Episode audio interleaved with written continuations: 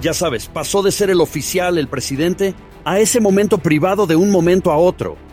Exactamente. Ah, y el presidente Bush me lo permitió. Realmente confiaba en mi presencia. En términos de fotografiar esos momentos privados, ya sabes, no solo como comandante en jefe, sino como padre, como marido, como dueño de un perro, como un hijo. Ya sabes, uno de los primeros momentos, el primer día, ese momento histórico de él y su padre de pie en la oficina oval, por primera vez, ya sabes, solo el segundo hijo de, un presidente para convertirse en presidente. E incluso cada vez que su padre venía de visita, para mí era como un momento mágico. Ya sabes que estos dos presidentes de pie juntos, ya sabes, se parecen tanto, ya sabes, era realmente, me llamó mucho la atención. Pero sí quiero decir, en cualquier momento, casi tenía demasiado acceso porque siempre me iba antes para darle tiempo a estar a solas con su familia. Pero yo siempre, ya sabes, intentaba aprovechar una oportunidad para hacer una imagen y luego marcharme. Los estadounidenses son capaces de lograr cosas extraordinarias cuando tienen la libertad y la oportunidad de hacerlo. Esto es potencial americano. Y aquí está su anfitrión Jeff Crank. Gracias por acompañarnos en otro episodio de American Potential. Sabes, capturar momentos especiales con tu familia es algo que aprecias mucho. Pero, ¿y si su trabajo fuera capturar momentos de la historia? Pues bien, el invitado de hoy es un apasionado de la fotografía y empezó muy joven tras un viaje a San Francisco. Así que mientras estudiaba en el instituto, trabajó en el equipo del anuario y finalmente asistió a la universidad para convertirse en fotoperiodista. Tras sus años universitarios, colaboró en varios periódicos y agencias de noticias. Viajó por todo el mundo para fotografiar acontecimientos como la Copa del Mundo, catástrofes naturales o disturbios civiles. Ahora bien, es probable que hayas visto su fotografía porque durante ocho años trabajó en un muy famoso dirección de Washington, D.C. Ahora, su trabajo le permitió captar los momentos más personales e históricos y le proporcionó una perspectiva única entre bastidores de uno de los momentos más oscuros de la historia de Estados Unidos. Quiero dar la bienvenida al programa a Eric Draper para hablar de su carrera y de su trabajo en la Casa Blanca como fotógrafo jefe del presidente George W. Bush. Eric, gracias por estar con nosotros. Gracias, Jeff. Gracias por invitarme. Sí, qué historia tan única. Cuando esta primera idea vino a mí para tenerte en... Me lancé, ni siquiera lo pensé, lo pensé. Hombre, debes tener historias increíbles, y estoy realmente ansioso por escucharlas y entrar de lleno en ellas. Pero, ¿qué fue lo que le hizo querer dedicarse a la fotografía? Ya sabes, era algo que me pareció divertido. Era una salida creativa para mí. Fue, um, era un hobby. Y cuando empecé a dedicarme a ello, realmente no se sentía como un trabajo para mí. Así que, ya sabes, fue genial. Uh, avenida para que yo siga. Um, pero creo que en su mayor parte era solo simplemente divertido. Quiero decir, realmente disfruté la gente, los sujetos, los acontecimientos que fotografié. Y ya sabes, y yo ya sabes, se lo debo a mí, a mi familia, por animarme, porque ellos, ellos fueron mis primeros sujetos. Así fue. Siempre les molesta que les fotografíe por la casa y por todas partes, en realidad. Bueno, eso me lleva a una pregunta. ¿Lo hiciste? Ya sabes, mucha gente no puede tomar una foto para nada, y no hay talento natural. Y algunas personas tienen un talento increíble y un gran ojo para la fotografía. ¿Se consideraría alguien que lo tuvo desde una edad temprana? ¿O fue algo que tuvo que aprender a través de su educación? Es una buena pregunta. Para ser honesto, creo que tengo algún talento dado por Dios. En cuanto a la familia, mi padre era artista. Mi hermana es artista del vestuario, así que en mi familia había algo de creatividad. Así que creo que eso ayudó. Y luego, ya sabes, naturalmente, cuando mi madre enmarcaba estas primeras fotos que, que hice, ya sabes, hablas de ese viaje a San Francisco cuando estaba en la YMCA, creo que tenía 12 años y decidió enmarcarlas en la pared y quedaron bastante bien, ya sabes, en el marco. Y fue entonces cuando pensé, hey, bueno, ya sabes, este es un pasatiempo divertido. Hagamos más. Acabé teniendo un cuarto oscuro en casa y me dediqué a ello como una forma de arte. Así que ese esfuerzo le llevó a convertirse en el fotógrafo jefe de la Casa Blanca para el presidente Bush. Cuénteme cómo consiguió ese papel y qué supuso. Pero la pregunta más frecuente que me hacen es, ya sabes, ¿cómo se consigue un trabajo así? Tuve mucha suerte de estar en esa posición. ¿Sabes? Cuando era fotógrafo de Associated Press, cubría la política en cada ciclo presidencial. En el 96 estuve en la campaña de Dole. Cuatro años después, la AP, supongo, decidió pegarme otra vez con el candidato republicano y así fue. gobernador Bush de Texas. Así que empezó como un encargo. Ya saben, yo era uno de los muchos periodistas que viajaban casi por carretera. Ya sabes, 16 meses en la carretera. Y es entonces cuando al final de todo, fue entonces cuando decidí lanzar mi nombre en el sombrero para el trabajo, cuando me di cuenta de que tenía una oportunidad. Y en realidad, si no fuera por el recuento, todos recordarán que las elecciones no se decidieron esa noche. Durante ese periodo de tiempo fue cuando decidí volver a casa después de la campaña y descansar tenía curiosidad, ya sabes, llamando por todo el país. Y cuanto más investigaba, más me daba cuenta de que tenía posibilidades en este puesto. Y eso es lo que hice. Así que ya sabes, dicen que el momento oportuno lo es todo.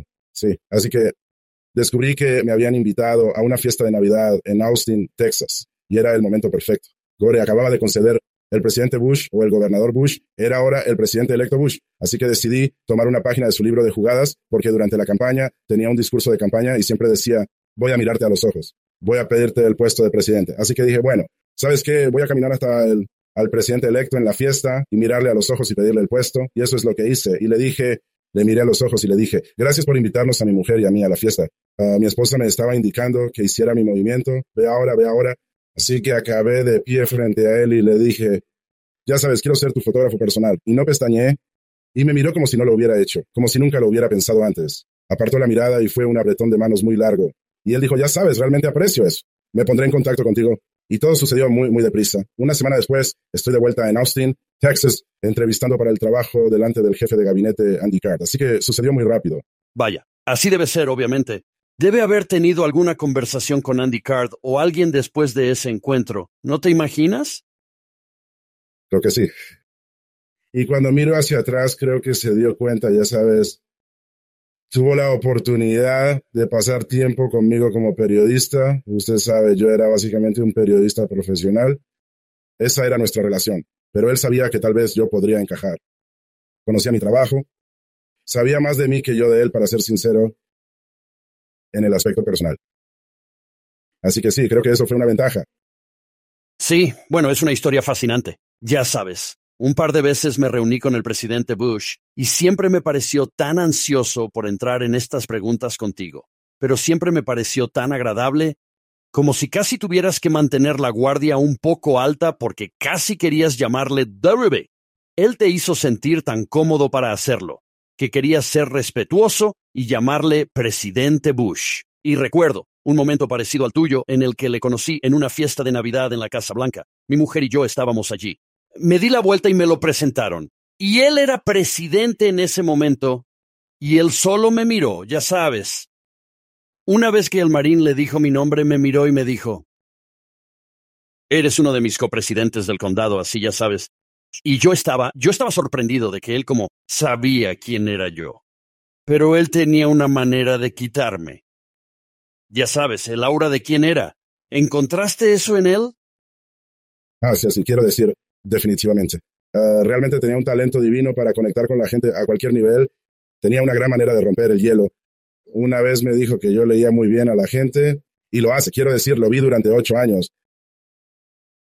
Lo vi desde un conserje en el pasillo hasta el rey de Arabia Saudí. Tenía una forma única de conectar con la gente y su sincronización era perfecta. Quiero decir, usaba el humor sobre todo para conectar con la gente.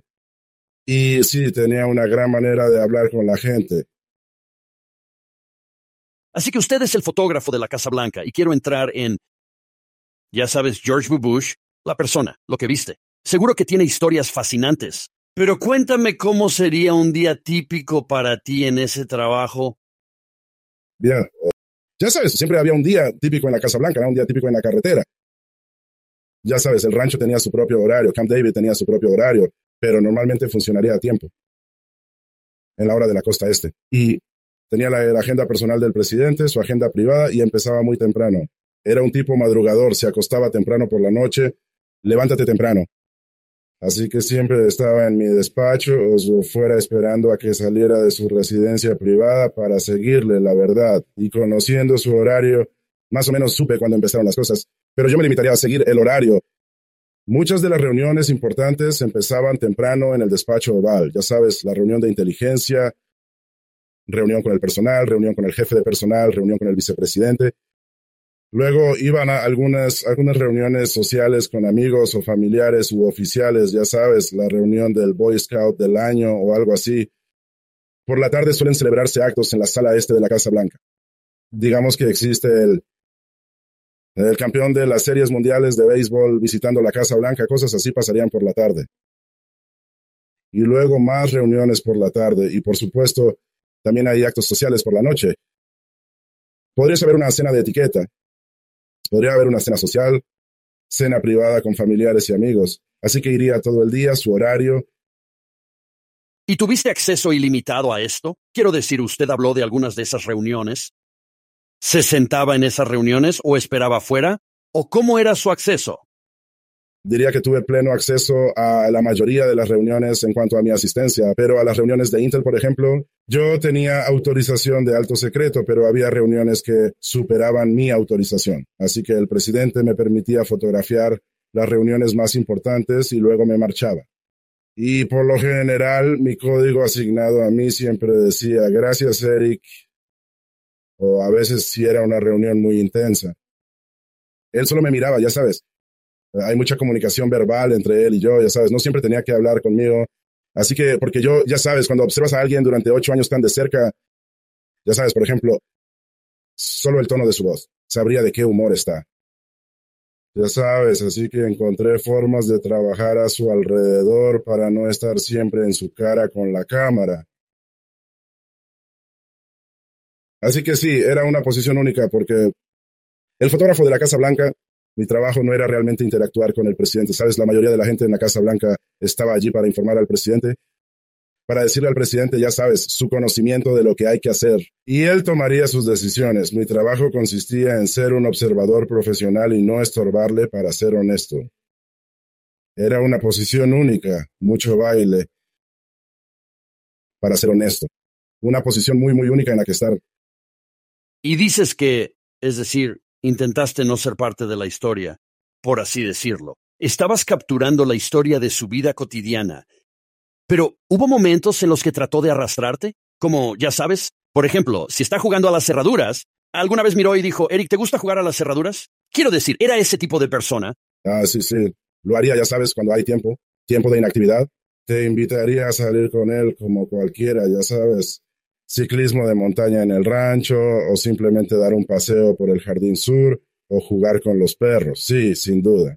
Definitivamente tendría su tiempo de inactividad y habría un momento para conectar con él.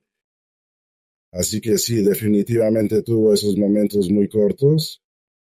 Pero volvamos a la seriedad de la presidencia. ¿Sabía algo de tu familia? ¿Alguna vez te preguntó cosas personales? Sí muy personal. De hecho, hizo que mi esposa se mudara a Washington antes de tiempo porque mi esposa estaba de vuelta en Nuevo México. Y me dijo, me dijo, ¿sabes qué? ¿Dónde está tu mujer? Y yo dije, bueno, está de vuelta en Nuevo México. Bueno, ponla al teléfono porque no quiero ser responsable de un divorcio. Así que se puso al teléfono. Él es como, ¿dónde estás? Ven aquí. Así que sí, eso la llevó a Washington más pronto que tarde. Así que imagino que su esposa se quedó un poco atónita cuando recibió una llamada del presidente de los Estados Unidos. No creo que se lo creyera cuando la operadora la llamó. Son geniales, son grandes historias. ¿Tienes algún detalle favorito sobre el propio despacho oval? Eso creo que la luz del despacho oval es increíble, sobre todo en invierno. El sol se colaba por esas altísimas ventanas y creaba unos efectos de luz muy espectaculares en el despacho oval. Ya sabes, el escritorio del despacho oval, el famoso escritorio Resolute estaba justo al lado de esas ventanas, así que disfruté mucho siendo creativo con esa iluminación, sobre todo por las mañanas. El propio despacho oval es único, usted sabe, la alfombra, que la primera dama diseña la alfombra. En este caso, el presidente decide la decoración, como he mencionado, el famoso Resolute Desk. Y, ya sabes, eso es muy singular, un lugar único. Estoy seguro de que tú también tuviste momentos en los que viste, y no te pido que lo divulgues necesariamente, sino como personales, como momentos familiares incluso, ¿cierto? Quiero decir, estabas dentro, muy íntimamente involucrado en la vida diaria del presidente. Es decir, hubo momentos en los que, ya sabes, la primera dama o uno de los presidentes, ya sabes, las hijas entraban y, ya sabes, pasó de ser el oficial, el presidente, a ese momento privado en un momento. Exactamente. Y el presidente Bush me lo permitió. Realmente confiaba en mi presencia. En términos de fotografiar esos momentos privados, ya sabes, no solo como comandante en jefe, sino como padre, como marido, como dueño de un perro, como un hijo. Ya sabes, uno de los primeros momentos del primer día ese momento histórico de él y su padre de pie en la oficina oval por primera vez, ya sabes, solo el segundo hijo de un presidente para convertirse en presidente, e incluso cada vez que su padre me visitaba era como este momento mágico, ya sabes, que estos dos presidentes juntos, ya sabes, se parecen tanto, ya sabes, de verdad, me llamó mucho la atención. Pero sí, quiero decir, cada vez que alguien personal, familia o amigos me paseaba por la oficina y juzgaba y entonces yo casi tenía demasiado acceso porque siempre me iba temprano para darle tiempo de estar a solas con su familia. Pero yo siempre, ya sabes, intentar aprovechar una oportunidad para hacer una imagen y luego marcharse. Sabes, en realidad me había olvidado de eso antes de la entrevista, de la naturaleza especial de George H. W. Bush y George W. Bush, ambos siendo presidente de los Estados Unidos. Has hablado de ese momento, recuerdo esa fotografía. Supongo que tomaste esa fotografía de ellos justo después de que el presidente jurara su cargo y, ya sabes, estando en el despacho oval. ¿Cómo fue eso? Quiero decir, fue eso. Imagina, lo hizo George H.W. Bush le dio a su hijo algún consejo que nos pueda contar. Señaló dónde estaba él, dónde estaba el baño privado. Él va, esa habitación era muy importante justo allí, sí, Sabes, él realmente era una relación muy tradicional. Ya sabes, no, nunca le oí dar ningún consejo serio. Creo que se trataba de apoyar a su hijo. Y cada vez que nos visitaba, ya sabes, siempre iba a dar una vuelta y siempre era como un reencuentro, porque siempre lo había hecho amigos y personal que conocía del pasado. Así que la gente siempre aparecía para visitarle. Y luego siempre almorzaba en privado con su padre. Y siempre fue, como dije, en este momento realmente mágico. Una de las cosas que aprendí pronto es que cuando dices señor presidente, los dos se dan la vuelta. Referirse a él como presidente 41 y presidente 43 siempre ayudaba. Sí. Ahí lo tienes. Es realmente fascinante. Cosas. Y ya sabes, George H. W. Bush me llamó la atención a medida que envejecía. Parecía emocionarse más con su familia.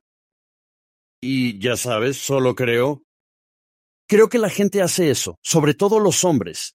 Creo que se emocionan un poco más con las cosas. Y podía ver eso en él. Quiero decir, su voz se quebraba a veces cuando pensaba que parecía que realmente amaba. Ya sabes, su familia seguro. Ah, sí, quiero decir, vi mucho a la familia durante esos ocho años. Todos los años en Camp David, toda la familia se reunía por Navidad en Camp David y siempre hacía una foto de grupo familiar Siempre estaba como acorralando gatos porque siempre están corriendo por ahí. Pero sí, estaba muy orgulloso de su hijo y puedes verlo cada día que estaban juntos. Sí. Una de las cosas que he estado cerca de un montón de gente que supongo que eran famosos o líderes políticos y esas cosas. Y recuerdo que una vez le dije a uno, ¿sabes qué? Eres lo que la gente ve, como si no fueras diferente a puerta cerrada de quien aparentas ser en televisión. ¿Diría que eso es cierto en el caso de George W. Bush? Yo diría que en su mayor parte sí. Para ser honesto, creo que estaba más relajado entre bastidores cuando tenía la oportunidad de estar fuera de la grabación. Sabes, cada presidente tiene una debilidad, tú sabes. Y creo que la declaración preparada ante una cámara era probablemente uno de sus puntos débiles, ¿no? Pero entre bastidores, realmente conectaba con la gente a un nivel totalmente diferente. Y tuvo una experiencia totalmente distinta con el presidente Bush entre bastidores y esa es una de las cosas que observé. Y tal vez ya haya respondido a esto dándome algunos de los ejemplos que acaba de dar, pero ¿cuáles fueron algunos de sus momentos favoritos con el presidente?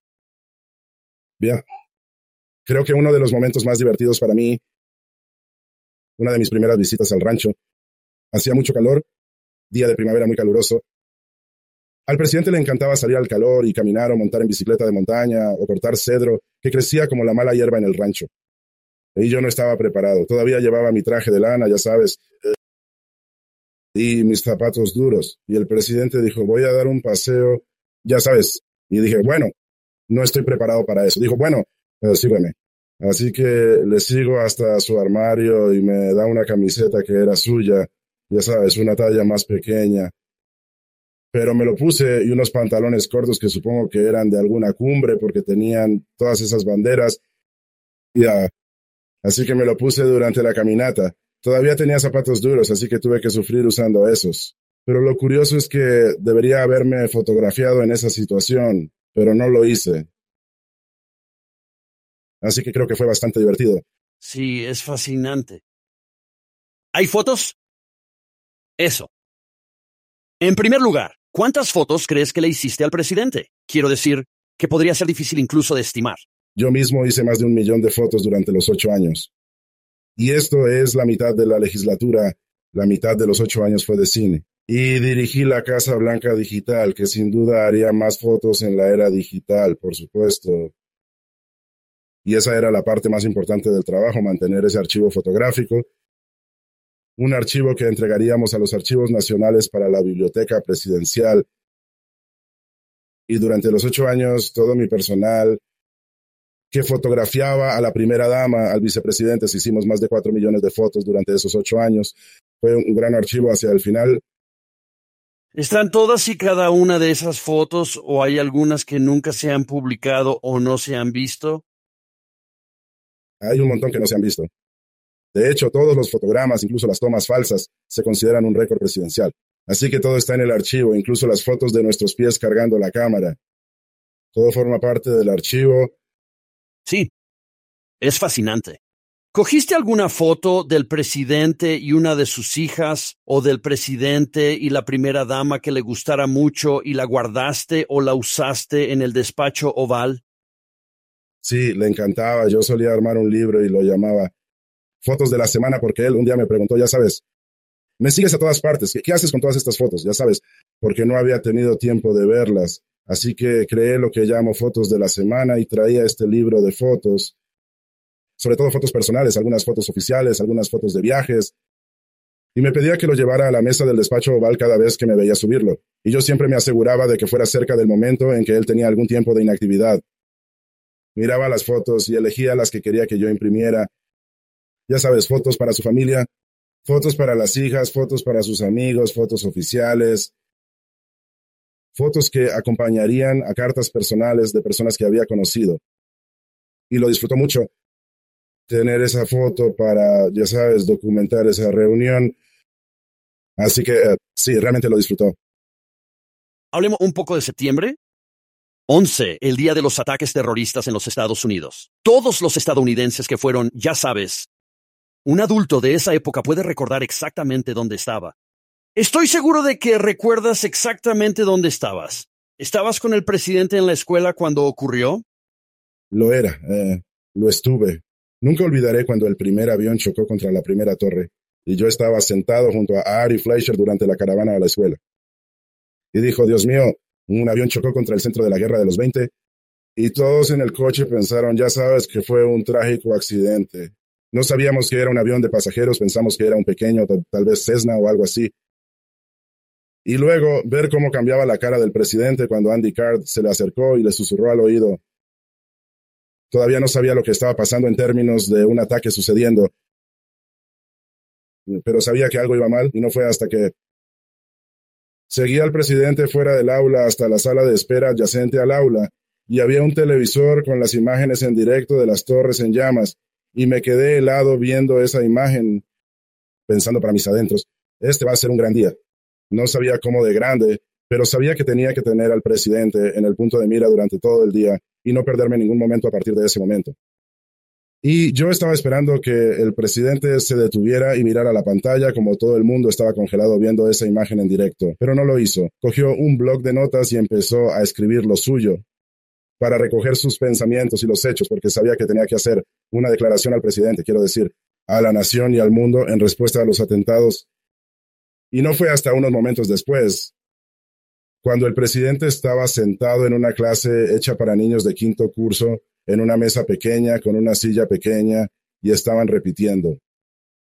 La segunda torre siendo golpeada y el presidente se gira e hice una foto de él mirando esa imagen de la torre explotando que está grabada a fuego en la memoria de todos. Y creo que ese momento fue clave para que lo reconociera. Sí, es increíble. ¿Puede decirnos lo que el presidente estaba allí cuando se le dijo básicamente que un segundo avión se había estrellado contra la torre? Yo estaba en el aula viendo cómo sucedía. ¿Y cuál fue su reacción? Supongo que se lo dijo Andrew Card, ¿verdad? ¿Eso fue lo que le dijo Andrew Card? Exactamente, y les leía a los niños al mismo tiempo. Y puedes ver cómo cambia su expresión, puedes verle pensar sobre qué Andy Card acaba de decírselo.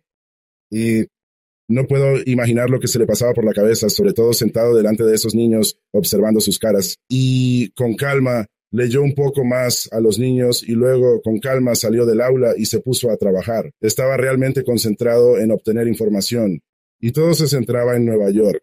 Nadie sabía lo que estaba por venir. Ya sabes, nosotros cuando salimos de la escuela, ese viaje en caravana era como si la caravana fuera a 80 millas por hora hacia el aeropuerto. Y durante esa caravana, el Pentágono había sido alcanzado. La Casa Blanca fue evacuada, el vicepresidente fue evacuado a un lugar seguro. Y todo el espacio aéreo de EEUU había sido cerrado justo durante ese viaje en caravana, cuando nos presentamos en el avión. Y fue como documentar una pesadilla por mi parte. Pero yo sabía, tenía que centrarme en las emociones del presidente y no en las mías, así que fue muy intenso. Sí, eso, no puedo ni imaginar que todos los americanos lo tengan grabado en la memoria. Lo que pasó esa mañana para tanta gente, pero para ti y para el presidente es increíble. Según recuerdo, el Air Force One despegó y voló un rato.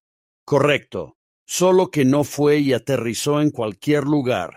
Voló durante un tiempo, Sí, no sabíamos a dónde nos dirigíamos. Tú sabes, más tarde supe que el piloto nos llevó alrededor del Golfo de México. Estábamos como volando en círculos.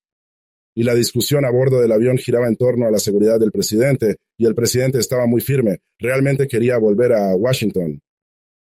Y de hecho, una de las primeras imágenes a bordo del avión estaba hablando con Andy Card. Él estaba literalmente teniendo una discusión con Andy Card porque le estaba diciendo, ya sabes, eh, vuelvo a Washington.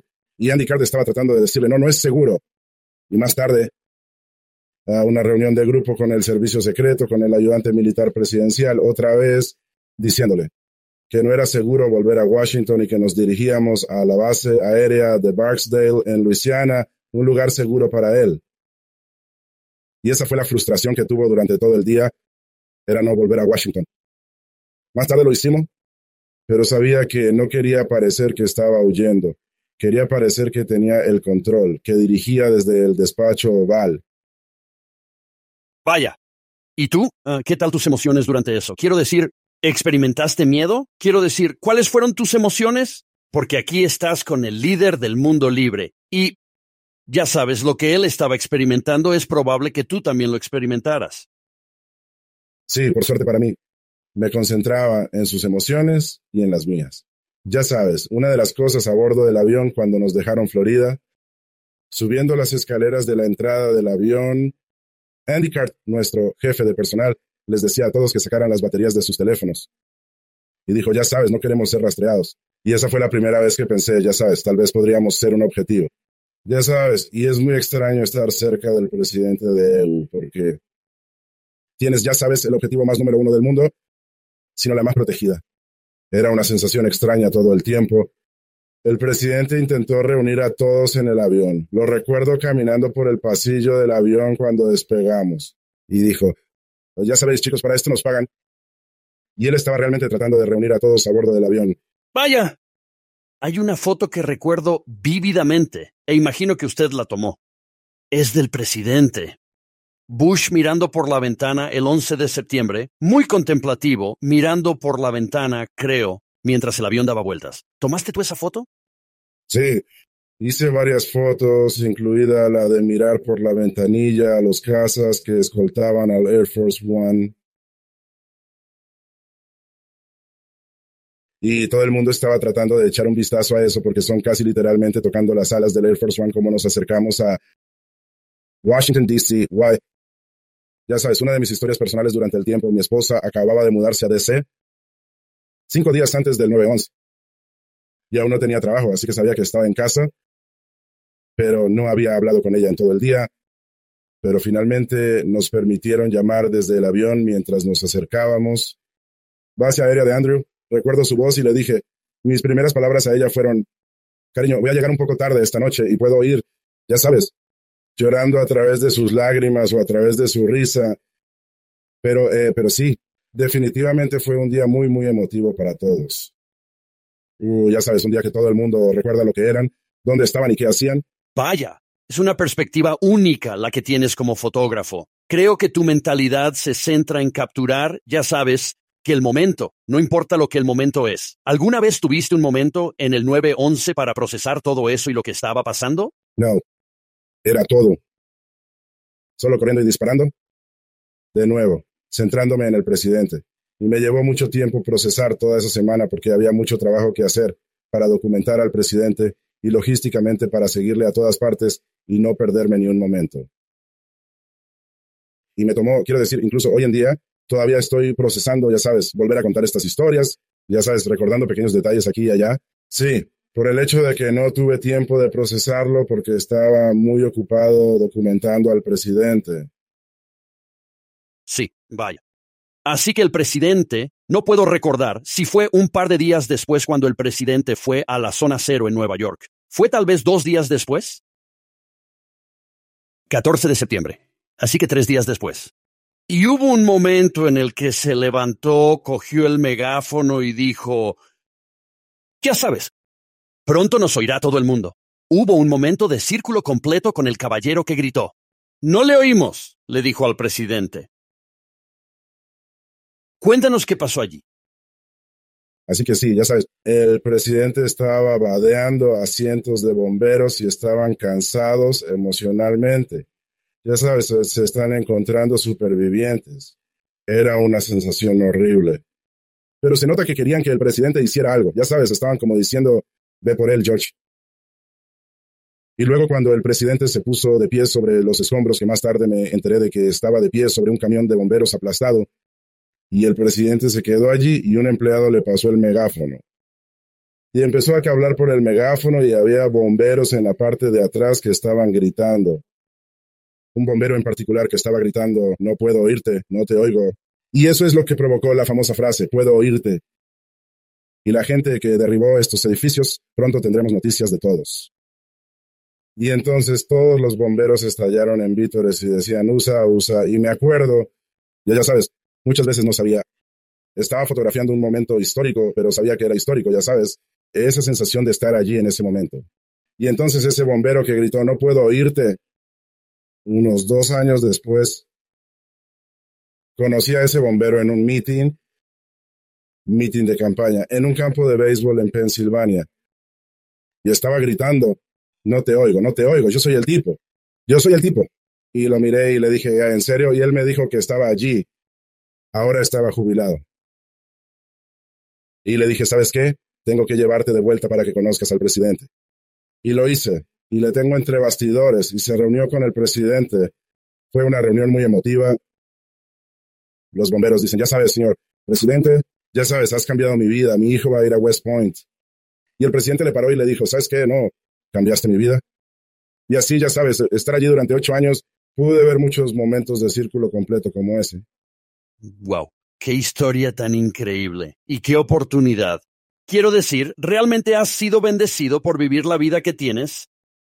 todo porque tal vez tuviste el coraje por ese momento de decir, hey, quiero este trabajo al presidente entrante, ¿verdad? coraje o ignorancia, no estoy seguro. No sabía en lo que me estaba metiendo. A veces la valentía y la ignorancia son una misma cosa, creo, Eric. Pero, quiero decir, realmente qué increíble historia y vida has vivido. Y gracias por compartirla con nosotros. Realmente lo aprecio. Quiero decir, diablos. Probablemente nos encantaría que volvieras en algún momento y tal vez hacer otro episodio. Estoy seguro de que tienes tanto información y grandes historias que compartir. Pero le agradecemos de verdad que nos dedique su tiempo para compartirlo con nosotros. Estupendo, me encantaría volver, muchas gracias. De acuerdo, bien, escucha, quiero decir, qué increíble oportunidad tuvo Eric de estar con el presidente de los Estados Unidos ser el fotógrafo de la Casa Blanca, sino ser testigo del 11S, de los atentados y de la respuesta del presidente a los mismos. Quiero decir, esa es ciertamente una visión de la historia que muchos de nosotros nunca llegaremos a ver. Es estupendo que Eric lo comparta con nosotros. En ese momento vimos a un presidente ponerse a trabajar para defender la libertad para defender la libertad, para defender a los Estados Unidos de América y a nuestro país y contraatacar. Habló de sus ojos de acero cuando se enteró de la noticia y se puso manos a la obra para empezar a escribir sus pensamientos. Estamos en un momento de la historia siempre así como individuos. La libertad nos puede ser arrebatada en un momento estuvo a punto de ocurrir el 11 de septiembre, de no ser por la determinación de personas como George W. Bush y todos los estadounidenses que lucharon y defendieron la libertad. No des por sentada la libertad. Sal ahí fuera, defiende la libertad. Defender la libertad. Gracias por acompañarnos. Gracias por escuchar American Potential. Puede escuchar más historias de estadounidenses que trabajan cada día para ampliar la libertad y las oportunidades en sus comunidades visitando americanpotential.com.